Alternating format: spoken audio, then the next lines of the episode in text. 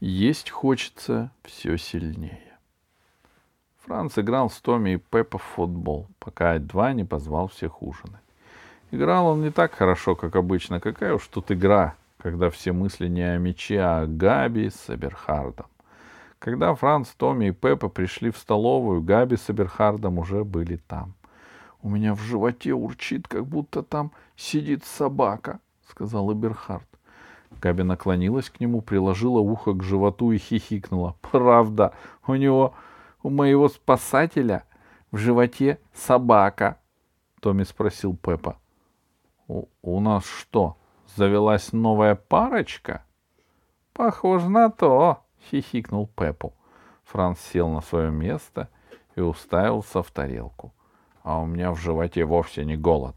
У меня там ревность», — подумал он. «Если мне сейчас не дадут поесть, — сказал Эберхард, — я сойду с ума».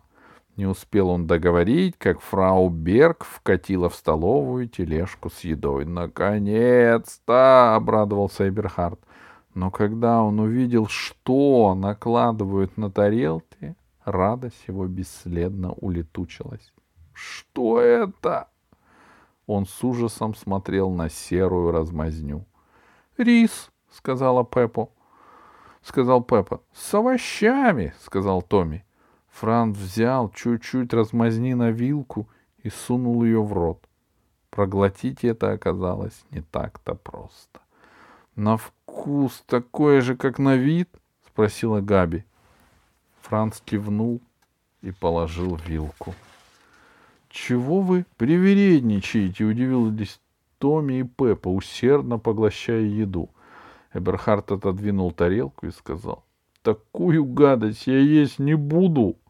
Габи подошла к столу, где сидели фрау Майер и Ать-2, и сказала, «Мы с Эберхардом не можем это есть. Можно нам бутерброды?» «Другие ребята все съели», — сказала фрау Майер. А Ать-2 спокойно добавил. «Эх, поголодать денек никому не повредит». Франц еще немножко поковырялся вилкой в рисе и с грустью подумал. То, что я не могу это есть, Габи не интересует.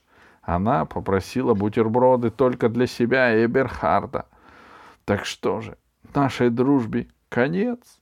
Тут Ать-2 громко сказал. До восьми свободное время. Потом спать.